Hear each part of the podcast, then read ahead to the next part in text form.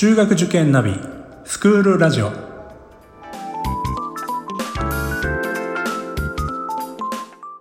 スクールナビゲーターののびるです。この番組は中学受験を目指すご家庭に学校の先生からの生の声や受験に役立つ情報をお届けするラジオです。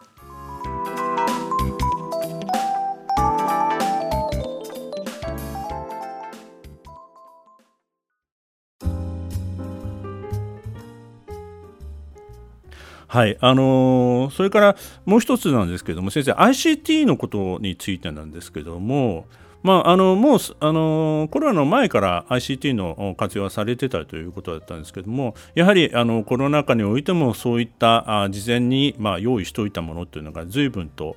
功を奏したということそうですね、はい、はい、あの高校生はあの BYOD ということで、えー、自分の持っている、デバイスを持ち込んでいいと。あのよくその4月から、えー、生徒全員に iPad を渡して、えー、うちは BYOD 始めますみたいなあのことをおっしゃるところがありますけど、うちはそうじゃなくて BYOD っていうのはもともとは自分の持っているデバイスをちゃんと使ってもいいよっていう、え、そういう考え方ですので、我々はあのスマホも大丈夫だし、iPad も同じ。よく、そのスマホはダメだけど iPad いいよっていうような話をされる方もいますけど、はい、もうあれは同じですよね。ですから、本当に、あの、そこら辺はもう大人が変な心配しないで、とにかく、あの、自分の持ってるものを使っていい。ただ、我々としてはその時に4つの、ね、ポイントを生徒たちに話しました。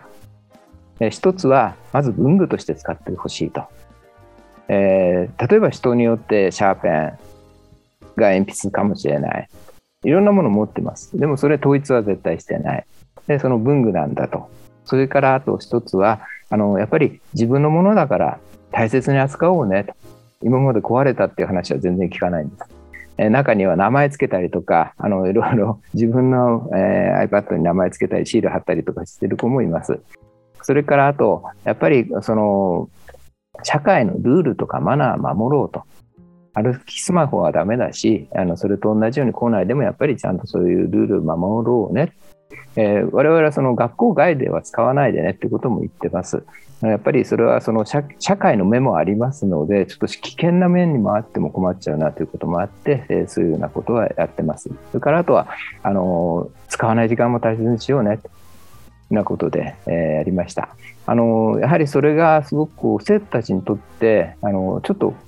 意気に感じたっていうんですかね。あのあのあ先生たち信じてくれてんだなと思ってくれたようで実はその、はい、生徒会の子たちがそれを BYD 高校生やるよって言った時にあのじゃあちょっとあの全体で話をさせてほしいってことを言ってきてくれまして我々からしてくれとは言ってないんですけども生徒のみんなに向かってあのこれからやっていくあのその BYOD に対してみんな注意してほしいんだというようなことを生徒会が言ってくれたんですね。あの本当嬉しかったんですけども、えー、本当に例えば自分はあの知らない間に、えー、SNS 上に写真上げられちゃってちょっと悲しい思いしたと。だからそういうことは絶対やっちゃいけないよみたいな話もしてくれましたし中学と高校で BYOD とそれから中学は手で書くとかあともあの ICT に関してはあの貸し出しとかっていう形をとってたんですけどもでそれに対して、えー、生徒たちの中でその中学と高校でその情報格差が生まれちゃだめだと。なるほどうちはその、えー、ほぼ全部がその中学高校同じ、え、クラブでやってクラブなども同じですのでなんか連絡も中学にはそう行かなかったりとかってやっぱダメだから。そういう意味でもちゃんと、えー、理解してやっていかなくちゃダメだよみたいなことを話をしてくれたんですね初年度。だからそれがそのまんまもう毎年のように私たちはこういう話したいこういう話したいって言うんであのやっぱり自分たちのことをこう信頼してくれてるって思いが多分あったんだと思うんですね。それがすごくこうあのやり方に対しても、えー、前向きになってくれてんじゃないかなと思ってます。今、えー、本校の Wi-Fi に大体1人2台半ぐらいつなげてんですね。ですからその例えば、えーと、パソコン立ち上げてでなんか調べ物するのはスマホでパパパッと調べてみて打ち込むというような形でまあ、社会人がやってるようなことを生徒たちが今現実にやってるっていうような状況です。あの与えられた環境でああのそういうふうに言われたからそうするではなくて自分で考えて、はい、まあ、あのしっかり主体的にあの取り組もうとする姿勢というのはやっぱりその学校の教育の理念にもあの合致する部分じゃないでしょうかね。あのそう面白いですね。うちではパソコン使ってるのに学校ではやっぱり私はノートと鉛筆がいってて、ノート鉛筆使ってるような生徒もいますし、あの全体でなんか、じゃあ今から例えばロイロノート使うよっていうんでみんな開けてねって時はみんな使ってもらうんですけども、そうじゃなくて普段の授業の時に使いたい子は使ってもいいし、文房具の1個だから、えノートと鉛筆がいい子はノートと鉛筆にするってそういうような形でやってます。あのやっぱり一人一台その、え4月に渡すと、もうせーのでやらないとダメなんで、先生が中心になっちゃうんですね。我々はそうじゃなくて、生徒中心にやっていきたいなということでそういう形で進めている状態です。なんかこう先生と生徒学校と生徒の関係というのは非常になんかあいい関係だなというのを今感じましたしなんかあのえっ、ー、と説明会の中で、えーと、はい、生徒があのその、えー、これから受験する方の質問に答えるウェビナーとか保護者の方がこれはあの説明会じゃなくて、あの、実は学園祭の中で、学園祭なんですね。はい、はい、学園祭の中で、あのライブ相談会っていうのを開きまして、はいはい、あのこれも実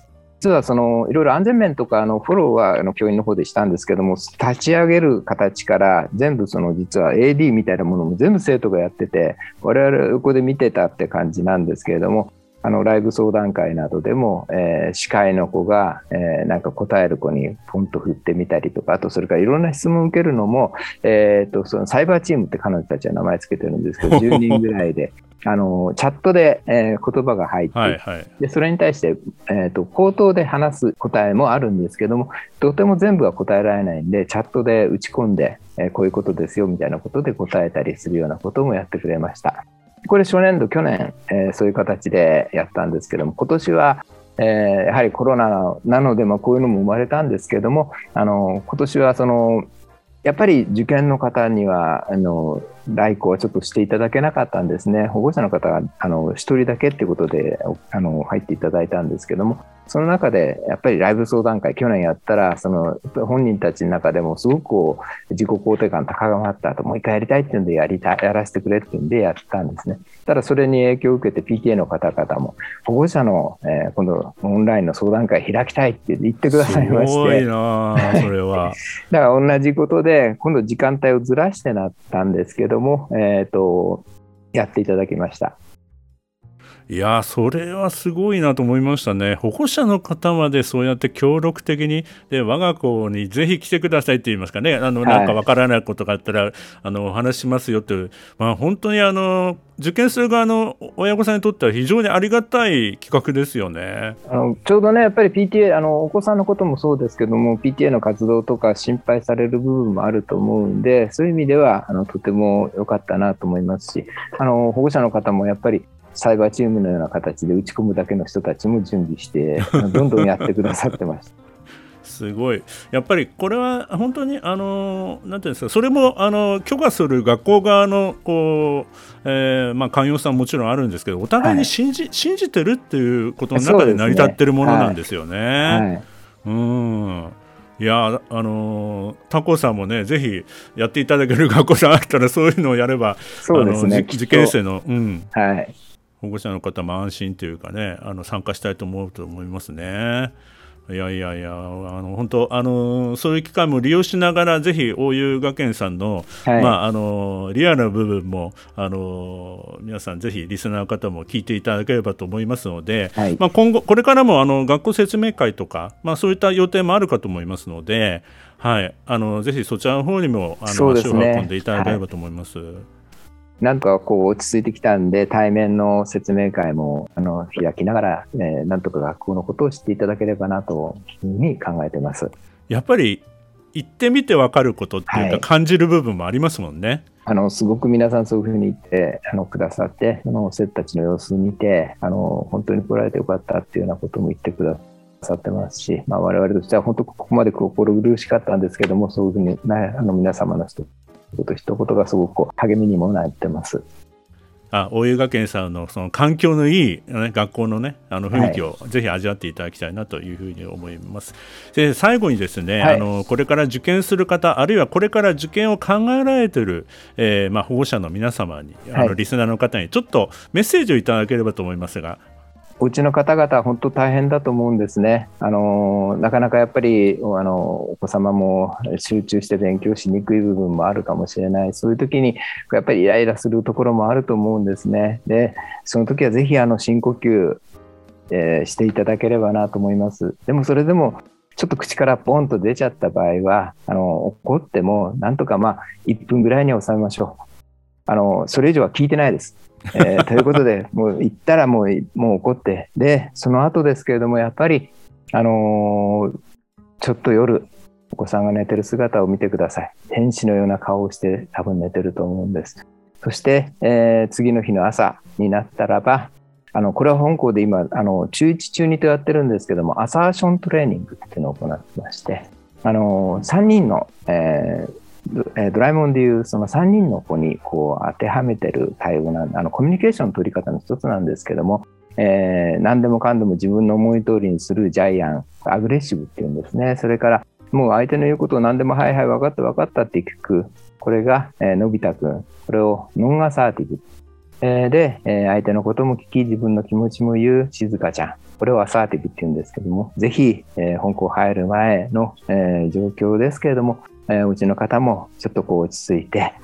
自分のお父さんお母さんの気持ちもこうだったんだよって、えー、考えていって、それと同時にあなたの気持ちもわかるからねっていうんで、お互いのコミュニケーションをしっかりとって、えー、次にまた、えー、新しい日を迎えていただければなというふうに思います。大変ですけれども、ぜひ、えお子様と一緒に、え頑張っていただければと思っております。えー、今日はですね大湯学園女子中学高等学校の大井校長先生にお越しいただきました今日はどうもありがとうございました。本当にありがとうございました。